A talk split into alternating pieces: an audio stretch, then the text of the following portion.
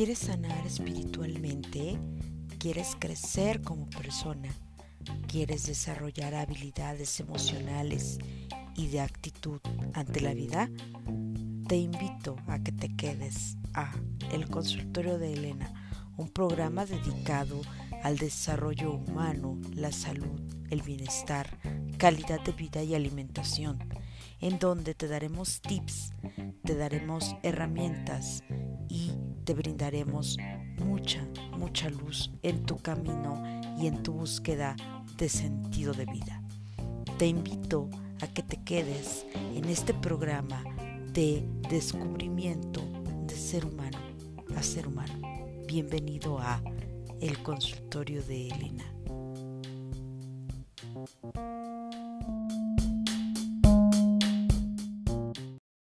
Hola, muy buenas tardes. Bienvenidos nuevamente al consultorio de Elena. Estamos el día de hoy conectados a través de Facebook y vamos a estar transmitiendo en esta sesión donde hablaremos sobre la fibromialgia, un dolor invisible. Todos hemos escuchado hablar acerca de lo que es la fibromialgia y en algún momento hemos tal vez eh, empezado a sentir algunos síntomas de ellos derivados pues de diferentes factores. Hoy eh, quiero invitarte a que te unas con nosotros a través de este live donde te estaré brindando información acerca de lo que es la fibromialgia y cómo identificar los síntomas. Cuáles son también los factores de riesgo y cómo podemos eh, a través de los profesionales de la salud tener un tratamiento adecuado. La fibromialgia ha sido una de las patologías que más eh, dificultades ha causado a lo largo de eh, lo que es eh, el andar terapéutico, porque pues muchas veces no se identifica constantemente, no es una patología que se identifique rápidamente y por lo tanto muchos de los pacientes pueden llegar a tener muchísimas dificultades en las cuestiones del tratamiento y del diagnóstico oportuno. Entonces el día de hoy vamos a estar hablando acerca de lo que es la fibromialgia.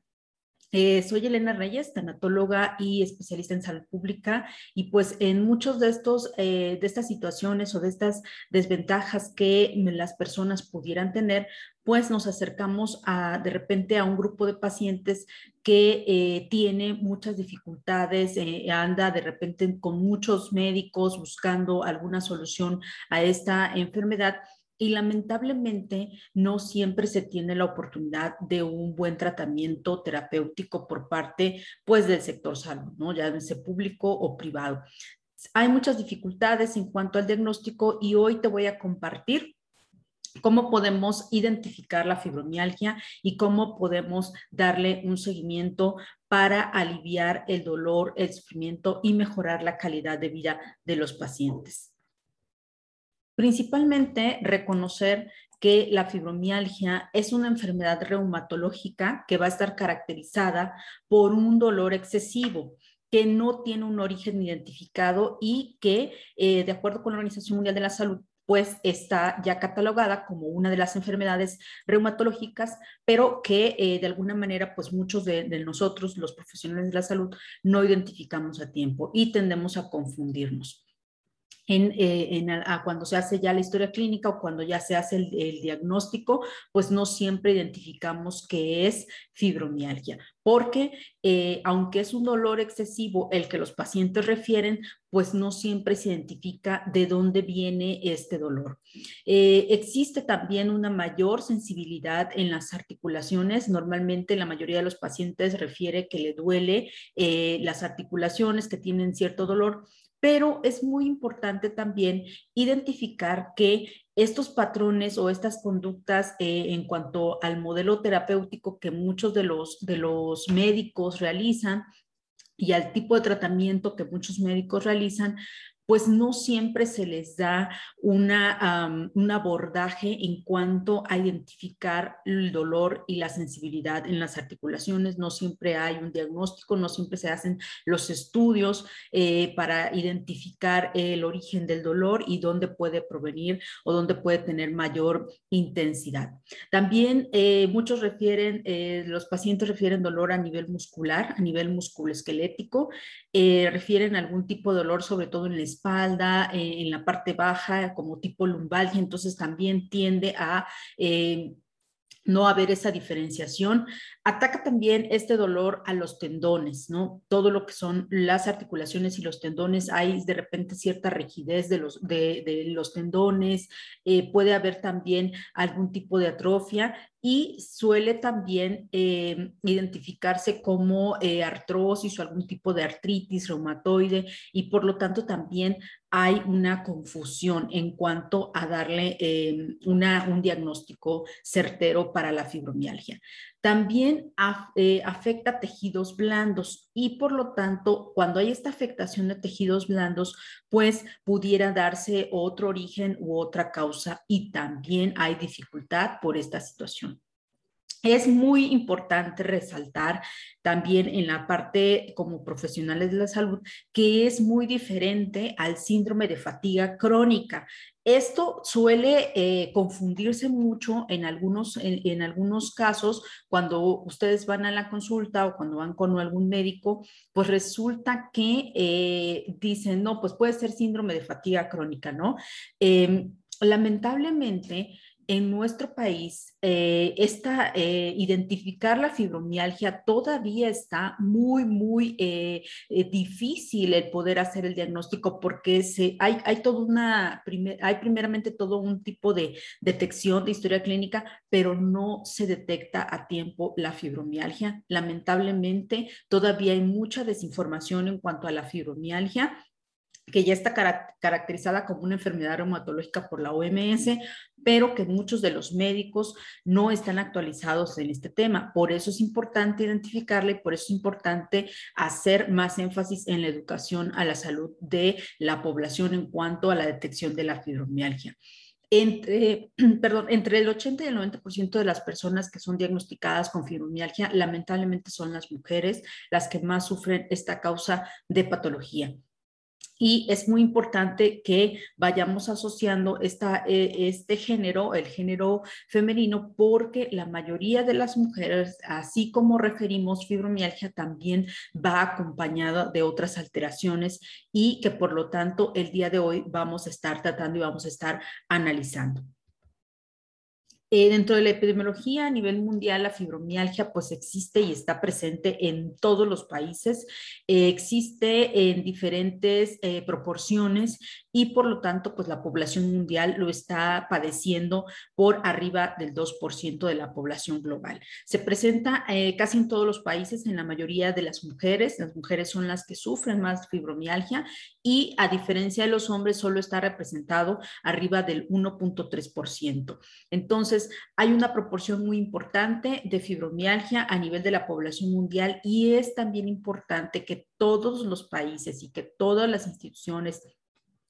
puedan eh, hacer más educación en salud para detectar adecuadamente la fibromialgia. Y todavía falta muchísima aportación de investigación de cómo poder tratarla, porque como no tiene una patología y no, tiene, no tenemos identificado un patrón de, de en cuanto a, a, este tipo de, de historia clínica y de tratamiento, pues también tenemos que aprender a sobrellevar este dolor crónico que muchos de los pacientes tienen y lamentablemente afecta a la gran parte de esta población.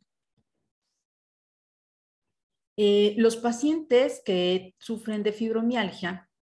Normalmente tienen alteradas las áreas de la médula espinal. Es muy importante saber que la fibromialgia viene de un deterioro del sistema nervioso central y a su vez este sistema nervioso central que nosotros tenemos, pues hay ciertas alteraciones a nivel de la médula espinal y del cerebro que procesan el dolor. Se interpretan las sensaciones dolorosas de una manera más intensa, entonces tenemos también que hacer un abordaje neurológico importante y también es muy, muy importante para todos aquellos que puedan ver este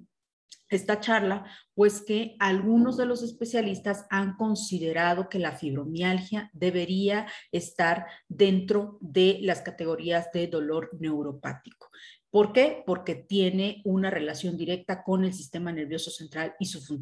funcionamiento.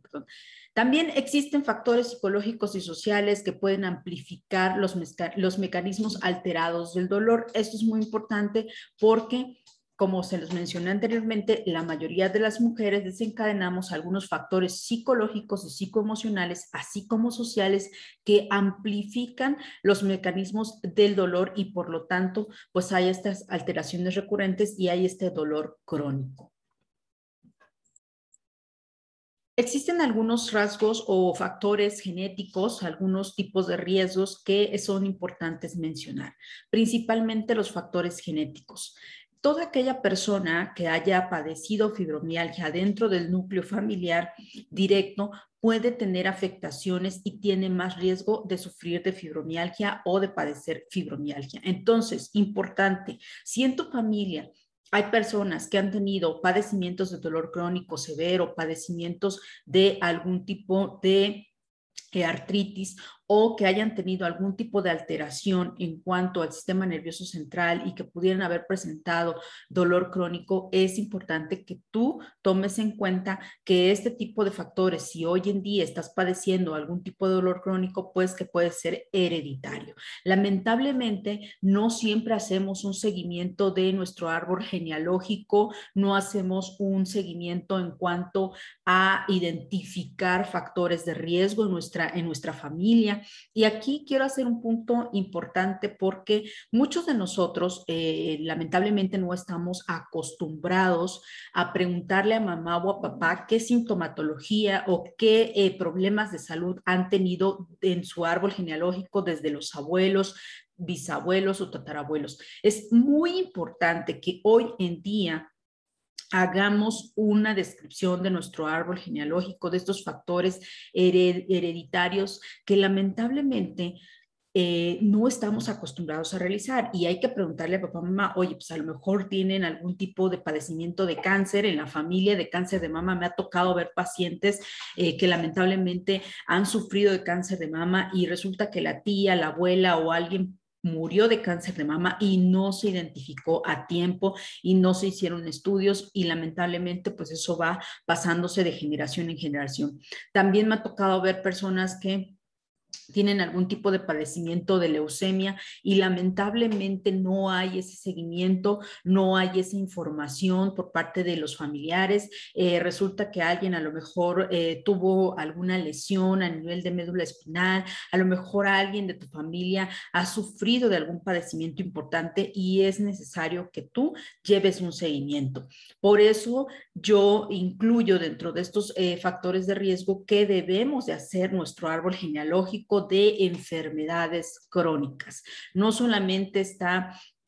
el tema de la diabetes, obesidad y la hipertensión, sino que hoy en día necesitamos saber identificar también algunas otras enfermedades como el cáncer cervicuterino, el cáncer de próstata, el cáncer de colon, el cáncer de mama y muchas otras, otras patologías que pueden haberse presentado en la historia de la vida familiar.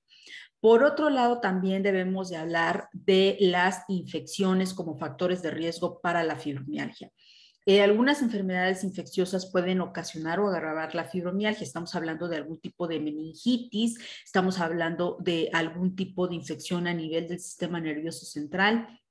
y podemos llegar a tener algunas alteraciones relacionadas a las infecciones y por lo tanto, como consecuencia, agravar la fibromialgia. También en la parte, eh, un poco más entrando a la parte emocional y psicológica, si tuvimos algún tipo de trauma, de traumatismo eh, físico o un traumatismo emocional, algo que nos haya impactado en la vida emocional, pues puede desencadenarse a consecuencia de estos factores. Y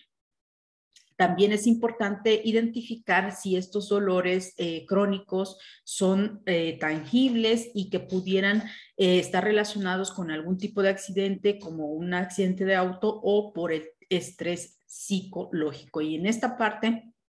me quiero detener también porque lamentablemente muchas de las patologías que, se, que podemos encontrarnos a lo largo de, de nuestro andar como profesionales de la salud y a las personas que pudieran estar padeciendo algún tipo de enfermedad relacionada al dolor crónico, déjenme decirles que va también una parte muy importante. El ser humano es un ser biopsicosocial, es un ser humano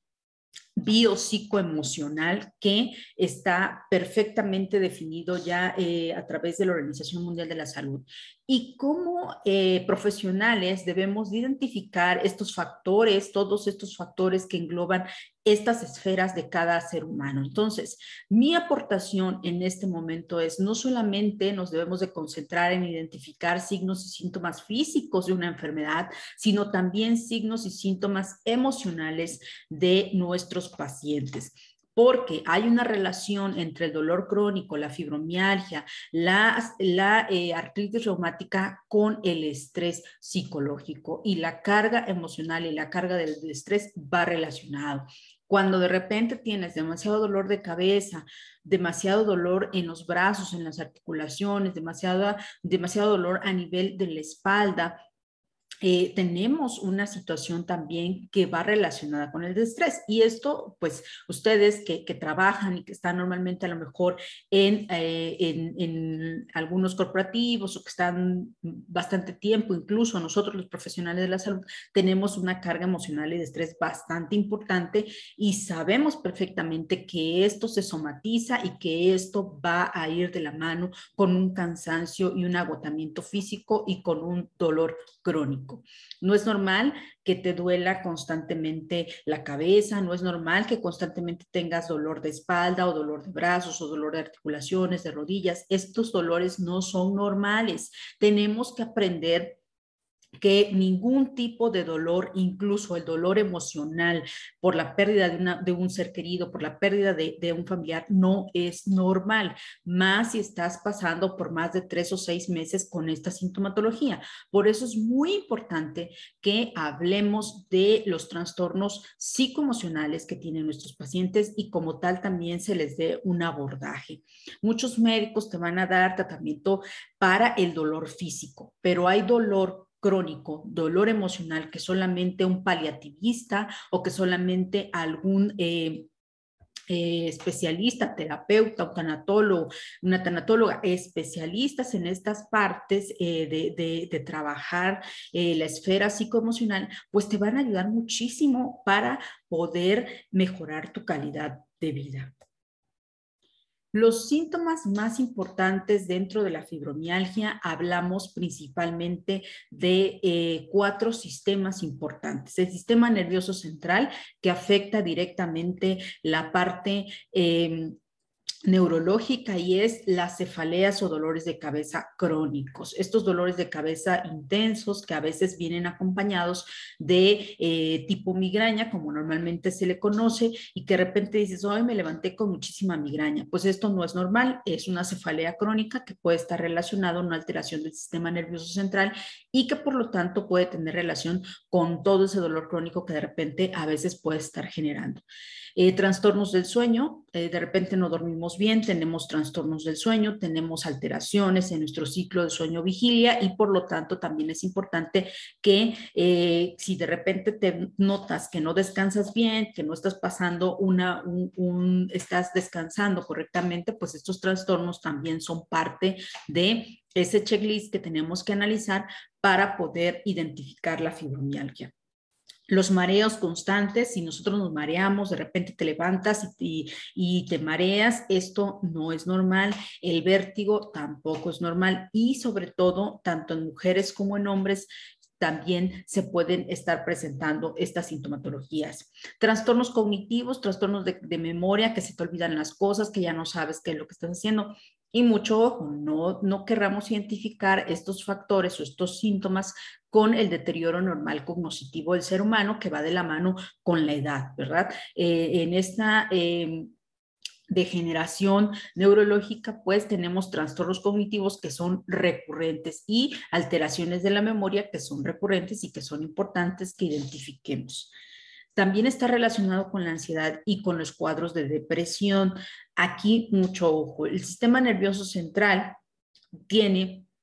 pues diferentes mecanismos de acción y cuando nosotros tenemos ansiedad o depresión en cuadros prolongados, podemos también estar sufriendo o padeciendo, somatizando este tipo de dolor crónico e elevando la intensidad de nuestro dolor crónico. Entonces es muy importante que la ansiedad y la depresión sean evaluadas para poder identificar si tienen una relación o no con la fibromialgia. Eh, el dolor muscular eh, se presenta y también puede estar la fatiga, ¿sí? En este caso, la fatiga, la fasciculación, el hacer este, este dolor, el darnos cuenta de este tipo de dolores que se están presentando, sí es importante que identifiquemos dónde nos duele. Cuando, cuando nuestro médico o nuestra enfermera nos pregunte dónde le duele, qué es lo que le duele, bueno, tengo que... Eh, decir la intensidad del dolor, especificar dónde me está doliendo y de la escala de evaluación del dolor del 1 al 10 en cuanto está. Esta escala nos ayuda muchísimo a saber cuál es la intensidad del dolor y cada qué tiempo se presenta, porque a lo mejor este dolor no es constante, sino que es un dolor que viene y va y por lo tanto tenemos que también hablarlo y eh, poderlo comentar con nuestro médico o la persona que nos esté dando nuestro tratamiento. Eh, a nivel sistémico, se presenta dolor, se presenta eh, aumento de peso, también va relacionado. Acuérdense que el sistema nervioso central es nuestro neuroregulador y por lo tanto también la liberación de nuestras hormonas pueden estar eh, afectándonos. Por lo tanto, el aumento de peso también puede ser característico, síntomas de gripa constantes. Ahí está, eh, es al, al, momento de que nuestro sistema nervioso central no esté trabajando en la mejor manera, pues hay un desequilibrio inmunológico importante y por lo tanto podemos estar expuestos a infecciones recurrentes y sobre todo a estas gripas que normalmente nos dan hay una sensibilidad química relacionada con eh, algunas em, hormonas, algunas enzimas a nivel bioquímico de nuestro aparato, eh, eh, de, nuestro aparato del sistema nervioso central y por lo tanto podemos tener algunas alteraciones a nivel eh, bioquímicas. Es muy importante identificar nuestro eh, eh, equilibrio bioquímico, saber si tenemos por ahí algún tipo de, de, problemas hormonales, haciéndonos un perfil hormonal, identificando cómo estamos a nivel de leucocitos, a nivel de algunos, algunos tipos de glóbulos blancos o, glóbulos rojos y necesitamos identificar también que eh, si hemos tenido algún tipo de alteración bioquímica y decirlo y hablarlo con nuestro médico para poder llevar a cabo un buen diagnóstico. A nivel de los trastornos urinarios, sobre todo el de la micción, al, orinar, pues vamos a tener también este tipo de alteraciones, sobre todo pues porque eh, este tipo de pacientes o la mayoría de, los pacientes que eh, no identifican claramente esta sintomatología, pues pueden estar presentando algún tipo de alteraciones en la orina.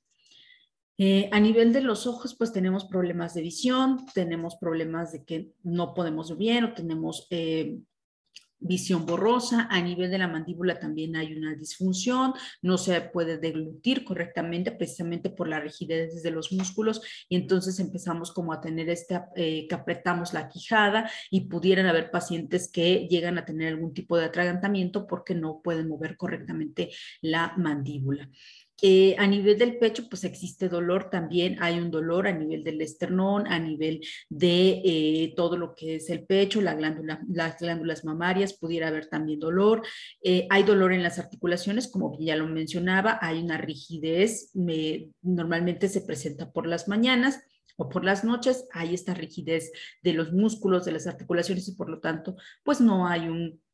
adecuado funcionamiento. También a nivel estomacal pueden haber náuseas, puede haber vómito, puede también haber alteraciones como colitis nerviosa, algún tipo de gastritis y esto es muy importante también. Eh, hay enfermedades que son eh, a nivel estomacales o a nivel gastrointestinales que están relacionadas con el estrés. Nuestros niveles de estrés son una respuesta bioquímica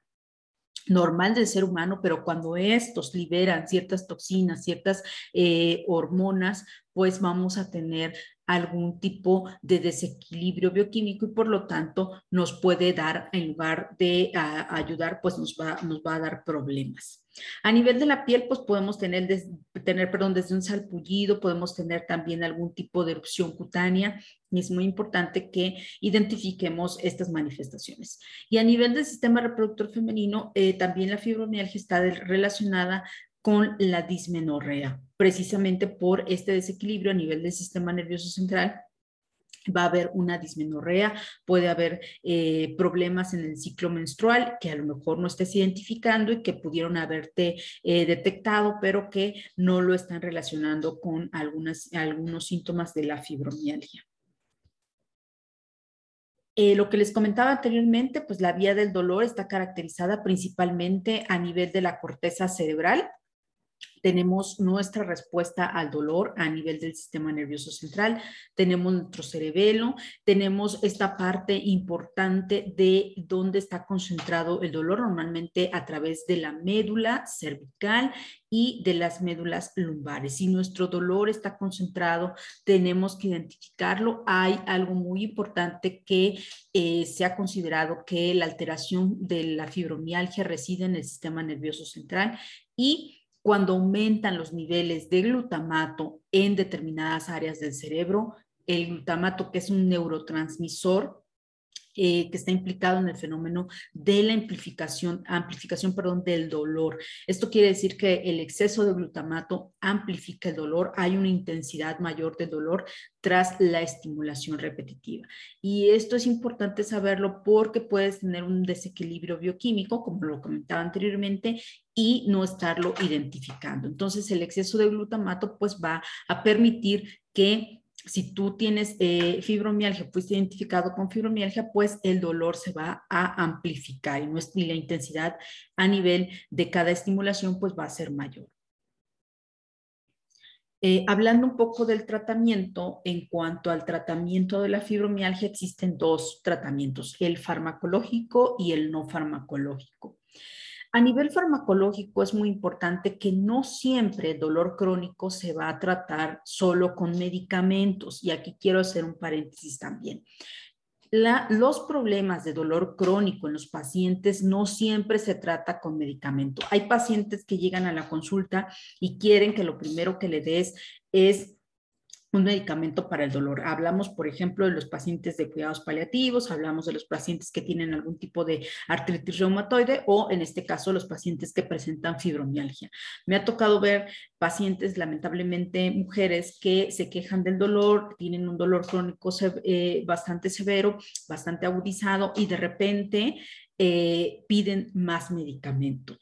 En este caso, es muy importante saber que el medicamento ayuda, ¿sí? y mitiga el dolor, reduce los niveles del dolor, reduce estos niveles de dolor, pero no es la solución siempre, porque no es nada más estar medicando y medicando y medicando al paciente. Hay que darle también otras opciones terapéuticas que van de la mano con el tratamiento farmacológico. En el tratamiento farmacológico, me vas a entrar un poquito aquí, Vamos a tener antidepresivos, vamos a tener algún tipo de relajante muscular que nos va a ayudar a disminuir la rigidez muscular, vamos a tener algún tipo de anticonvulsionante porque como el dolor está concentrado en el sistema nervioso central, pues no estas bombas de, de glutamato pues pueden llegar a afectar y generar algún tipo de convulsión en nuestros pacientes, sobre todo si tienen alguna afectación mayor. Y vamos a tener los analgésicos, que son los de primer cuadro, de primera línea, los que se utilizan constantemente. Hablamos del paracetamol, hablamos de algún eh, analgésico que nos ayude pues a minimizar los dolores que no son tan eh, agudos, que no son tan crónicos, que son dolores muy, muy eh, bajos o, que no hay para darle a lo mejor algún antidepresivo o algún relajante muscular porque no lo amerita en ese momento el paciente. En este caso, el tratamiento no farmacológico pues va a ser, va a ir de la mano con el farmacológico. El no farmacológico vamos a tener primeramente que educar a nuestro paciente y eso es parte de lo que como profesionales de la salud hacemos, los paliativistas ayudamos mucho en esta parte de reducción del dolor crónico y ayudamos en la educación del paciente. Vivir con un paciente que sufre de fibromialgia no es fácil es algo demasiado crítico. A veces es un poco desgastante y para el paciente es incapacitante el dolor. Y no es que el paciente esté chantajeando y no es que el paciente eh, no, no esté respondiendo al tratamiento o es que el paciente a lo mejor eh, está sufriendo en este dolor. Y es muy importante también pues que eduquemos tanto a la familia como al paciente. Normalmente los pacientes que sufren de fibromialgia, pues eh, no conocen bien cómo es la respuesta a esta enfermedad y la respuesta ante el tratamiento que va a haber. Eh, pensamos que de algún momento a otro se nos va a quitar y efectivamente a veces sí sucede eso, pero no siempre es así. Vamos a tener que educar a nuestro paciente para vivir con el dolor crónico y con ese sufrimiento que a veces conlleva, con ese pesar de este dolor crónico que lamentablemente va a estar ahí y va a estar afectando su calidad de vida. Vivir con dolor crónico afecta la calidad de vida de los pacientes, tal como lo hace la ansiedad y la depresión si van acompañados de estas manifestaciones físicas y emocionales. Entonces, el tratamiento que se le da al paciente en la vía no farmacológica también tiene que ver con un ejercicio. Y el ejercicio puede ser un ejercicio muy eh, relajante, ejercicios que ayuden a mantener la respiración, que le den eh, tonicidad muscular, que permitan que haya una relajación muscular. Estos ejercicios le van a ayudar mucho a nuestro paciente que vive con un dolor crónico y con fibromialgia. La psicoterapia es otra de las cosas que están documentadas para el tratamiento no farmacológico de la fibromialgia y es muy importante tomar en cuenta esta parte porque porque muchas veces los médicos solo damos tratamiento o dan tratamiento a nivel farmacológico, te dan un analgésico, un relajante muscular,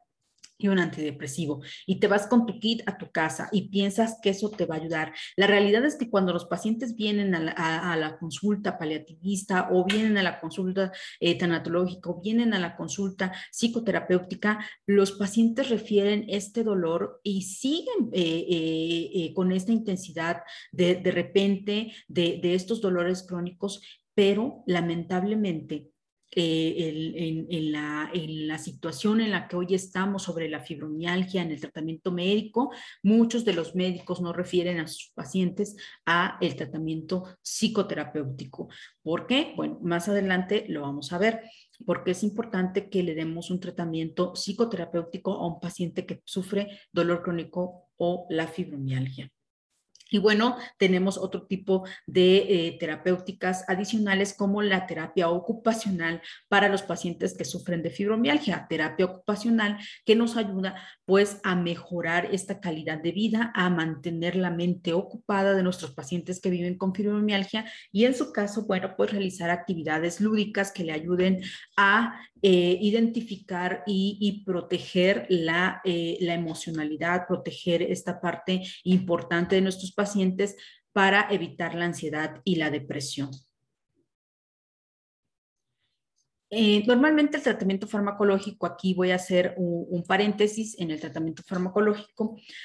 los pacientes eh, que llegan a la consulta, pues normalmente el tratamiento analgésico, como les comentaba, va primero acompañado de un paracetamol o de un tramadol. La primera línea es tramadol y paracetamol. Eh, en estos eh, analgésicos es importante primeramente que no se automedique el paciente que vive con dolor crónico o con fibromialgia. Nada de que porque ya lo vi, eh, me voy a ir a comprar el tramadol y porque eso me dijeron que me va a funcionar. La automedicación de cualquiera de los analgésicos, de cualquiera de este tipo de medicamentos debe de estar completamente regulada por el médico. La automedicación no debe de ser parte de, de, las intervenciones que tú realices o que realice una persona que tiene fibromialgia. Es muy importante que todo tratamiento debe de ir de la mano con un profesional de la salud, con una receta médica y con un seguimiento. Eh, si nosotros consumimos algún tipo de analgésico en exceso, pues vamos a tener lamentablemente afectaciones a nivel gastrointestinales, vamos a tener también afectaciones a nivel bioquímico. Todos los medicamentos tienen un efecto adverso en nuestro organismo y esto es muy importante saberlo. La mayoría de los medicamentos o sustancias químicas elaboradas en laboratorio son eh, dañinos para otras partes de nuestros órganos y de nuestros sistemas. Por eso es importante que los medicamentos sean eh, realmente eh, manejados por un médico, por un profesional de la salud, a través también de un seguimiento estricto de este tipo de medicamentos.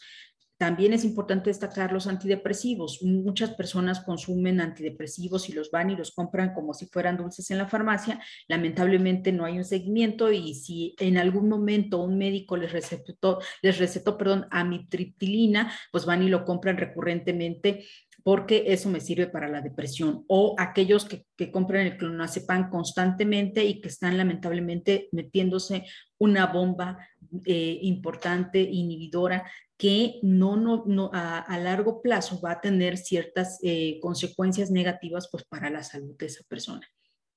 Eh, en este caso, bueno, los antidepresivos que se utilizan normalmente para el tratamiento de la fibromialgia, que deben de ser recetados por un médico y con un monitoreo estricto, eh, tenemos precisamente la amitriptilina y la fluoxetina. Hay personas que me han llegado a consulta y me dicen, es que yo tomo fluoxetina. Sí, ¿y cuánto tiempo llevas tomando la fluoxetina? Bueno, pues llevan de repente de tres a seis meses y no hay un seguimiento médico y de repente yo le digo, a ver, vas a suspender este medicamento hasta que no te den nuevamente un tratamiento para poder saber si estás y se te haga una valoración para poder si estás o no en un cuadro depresivo. Es muy importante que no consumamos estos medicamentos antidepresivos como si fueran dulces o, o, chocolates porque nos va a causar problemas a largo plazo. Bien,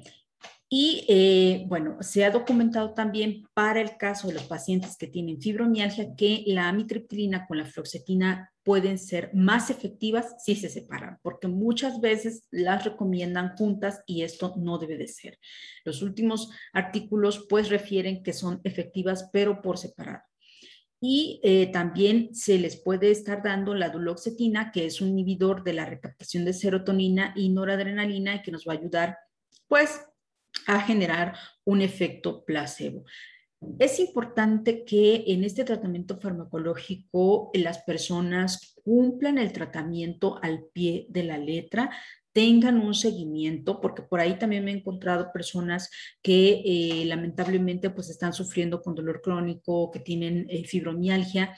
y eh, lo que refieren es estar tomando estos medicamentos o estar eh, de repente tomando estos medicamentos, los suspende, no van a valoraciones nuevamente, no se les da seguimiento médico o clínico y eh, tampoco tienen un, seguimiento o un historial médico claro de la enfermedad y lamentablemente recaen y están recayendo recurrentemente. Dicen, es que a mí no se me quita el dolor, es que a mí yo sigo padeciendo eh, el problema de la fibromialgia. Pues sí, el problema de la, fibromialgia va a estar ahí presente, pero también es importante que si no hay un seguimiento médico, que si no vas a consultas constantemente, para eh, evaluarte, pues obviamente esta eh, enfermedad va a seguir ahí, vas a tener recaídas constantes y los dolores lamentablemente se van a ir agudizando.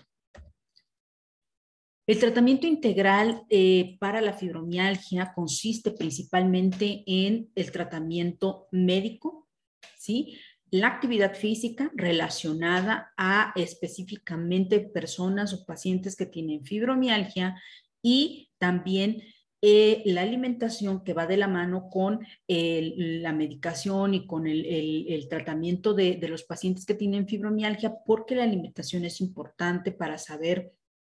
eh, generar mayor, eh, mayor equilibrio bioquímico, que puedas también tener, comer alimentos o mantener alimentos que fomenten el sistema nervioso central, que lo fortalezcan, pero a su vez también va de la mano con el entrenamiento cognitivo y las terapias no farmacológicas. El entrenamiento cognitivo es este entrenamiento que se hace desde el punto de vista psicoterapéutico, desde la parte psicoemocional del paciente, para identificar patrones de comportamiento que pudieran estar afectando en la fibromialgia. Y bueno, eh, algo muy importante que les quiero mencionar el día de hoy en esta, eh, en esta plática, en esta charla, es que eh, se ha documentado a través de artículos internacionales y estudios que se han hecho y avalados en diversas universidades de prestigio, pues que las intervenciones basadas en el mindfulness o la atención plena eh, son importantes para el tratamiento de la fibromialgia y del dolor crónico. Hay algunas corrientes terapéuticas, psicoterapéuticas, que nos han ayudado en el, eh, a lo largo de, de, los años a trabajar con los pacientes que tienen dolor crónico, con los pacientes paliativos, con los pacientes que tienen fibromialgia y otras enfermedades reumatológicas.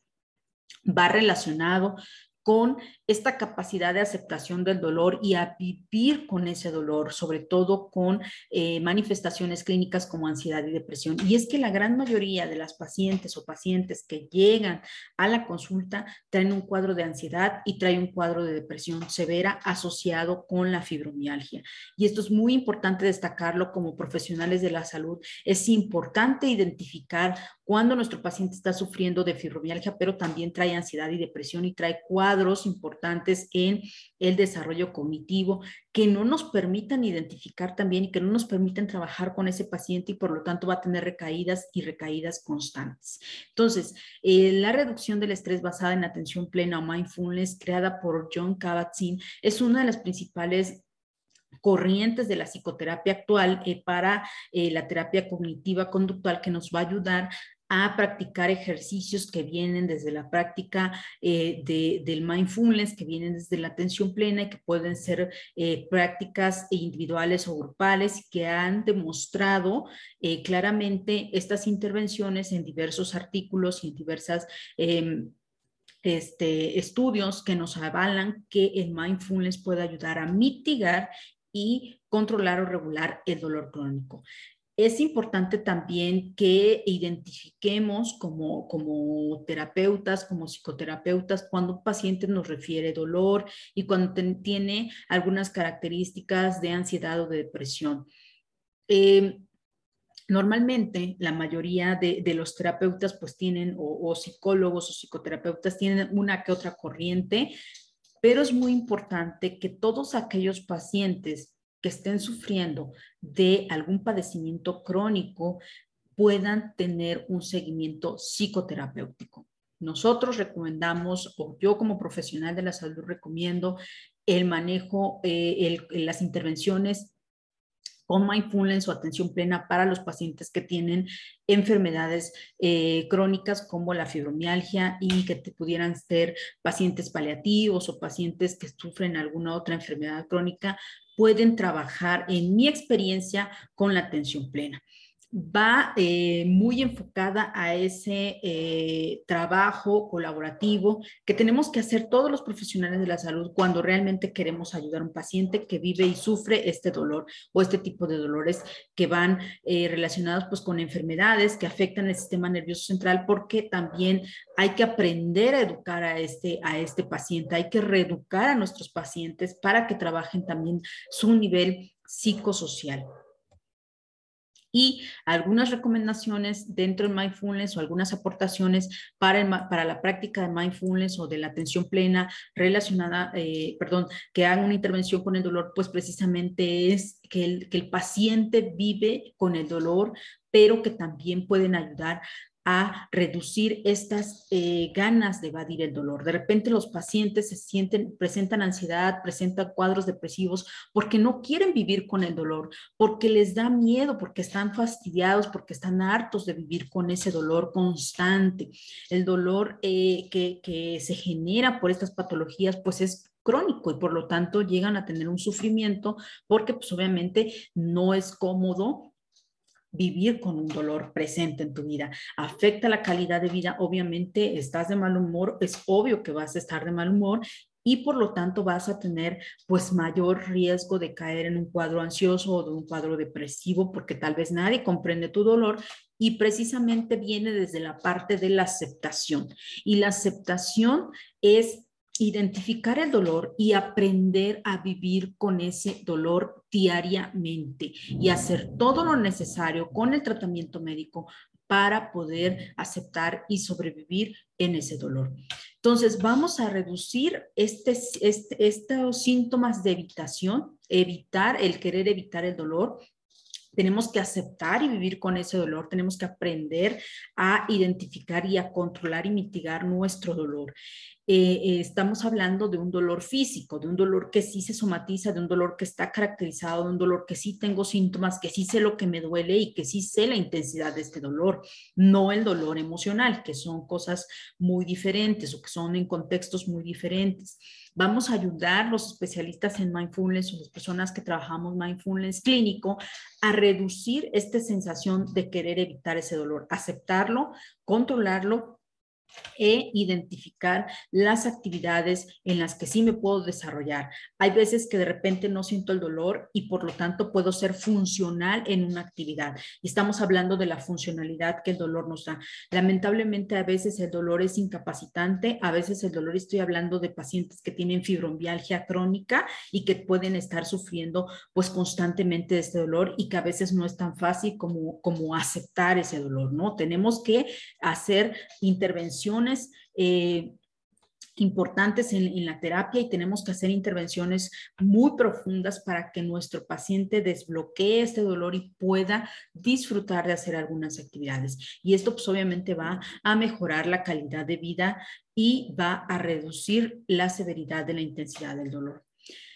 Eh, también es importante eh, en esta eh, terapia o en estas terapias basadas en el mindfulness o basadas en la atención plena, que hay algunos componentes cognitivos, hay algunos temores, hay algunas situaciones eh, cognitivas que nuestro paciente puede llegar a tener, que son emocionales, que son sensoriales, que tienen a lo mejor eh, una intervención mayor más profunda en la parte terapéutica y que pues obviamente nos va a generar una percepción mayor del dolor, vamos a ser más sensibles. Algunas personas somos más sensibles que otras, algunas personas pueden contener más el dolor y el umbral del dolor a lo mejor puede ser tan alto o tan bajo como la personalidad de cada ser humano pues sea. Entonces es muy importante que aprendamos la autorregulación del dolor y esto nos va a ayudar a mejorar la calidad de vida. Por eso hablamos de un enfoque integral, un enfoque médico integral para los pacientes que tienen fibromialgia o enfermedad crónica o dolor crónico o los pacientes incluso que tienen, eh, que, que mantienen cuidados paliativos porque el dolor se intensifica y lamentablemente esto les quita, les quita calidad de vida a nuestros pacientes. Hay otros estudios que avalan sobre eh, la importancia del yoga y la fibromialgia. Hay algunos ejercicios de yoga que les ayudan a reducir este, eh, esta rigidez muscular, esta rigidez de articular y por lo tanto pues va a ayudar a que estos pacientes tengan un estado de relajación a nivel musculoesquelético y la meditación pues también va a ayudar a controlar la respiración, va a ayudarnos a generar una sensación de, bienestar, vamos a relajar la mente, vamos a relajar pensamientos y emociones negativas que son a veces los bloqueos emocionales que tiene un paciente con fibromialgia o cualquier otro paciente que puede estar sufriendo dolor. Entonces, algunos estudios han demostrado que el yoga es efectivo y que en, algunos pacientes pues se ha minimizado el efecto del dolor, la fatiga y la depresión. Entonces, yoga, el mindfulness, la atención plena van, eh, son dos terapias eh, que nos pueden ayudar, que son coadyuvantes en cuanto al manejo de la fibromialgia. Entonces, nosotros hacemos estas intervenciones y podemos pues generar mayor bienestar y calidad de vida a nuestros pacientes. Entonces, eh, es importante también eh, identificar que eh, nuestros cambios, nuestras transformaciones a nivel de fisiológicas, bioquímicas, a nivel de la termorregulación, pues para nosotros como profesionales de la salud debemos de hacer un manejo integral de nuestro paciente. Es, la fibromialgia es una de las enfermedades que lamentablemente no tiene este manejo integral como muchas otras enfermedades que hoy en día se necesitan y como profesionales de la salud tenemos que aprender a, hacer, a realizar intervenciones psicoemocionales en esa esfera con nuestros pacientes. Hoy en día ya se ha diversificado un poco más el, el manejo integral del paciente, el manejo holístico, como se le conoce actualmente, y necesitamos también tener un abordaje, que los pacientes sepan que su dolor, que su, su dolor crónico se puede abordar no solamente con el medicamento, no solamente a nivel farmacológico, sino que también se puede abordar desde el tratamiento no, no farmacológico con eh, ciertas terapéuticas como el mindfulness, el yoga o algunos otros ejercicios que pueden motivarlos a mejorar su calidad de vida. Yo soy Elena Reyes, tanatóloga y especialista en salud pública. Estoy con ustedes a través de este espacio que es el consultorio de Elena y yo te invito a que me sigas en mis redes sociales, en YouTube y en Facebook, donde voy a estar subiendo información para aprender a reeducarnos en salud no todo lo podemos hacer los médicos o las enfermeras o enfermeros. Necesitamos que la sociedad también se eduque en salud y sepa también cómo realizar las intervenciones para mejorar su calidad de vida. Invertir en salud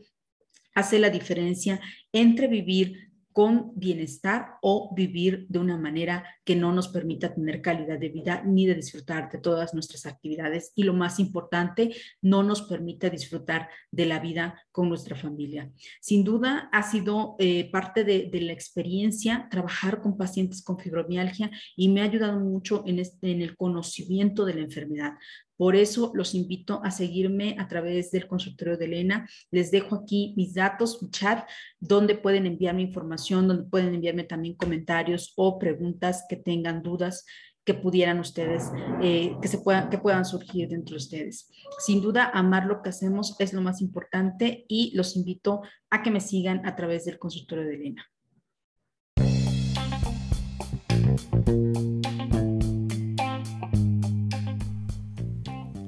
Consultorio de Elena es un programa público y gratuito para todas aquellas personas que requieran acompañamiento y asesoría emocional de calidad de vida y de desarrollo humano, con un enfoque tanatológico y logoterapéutico,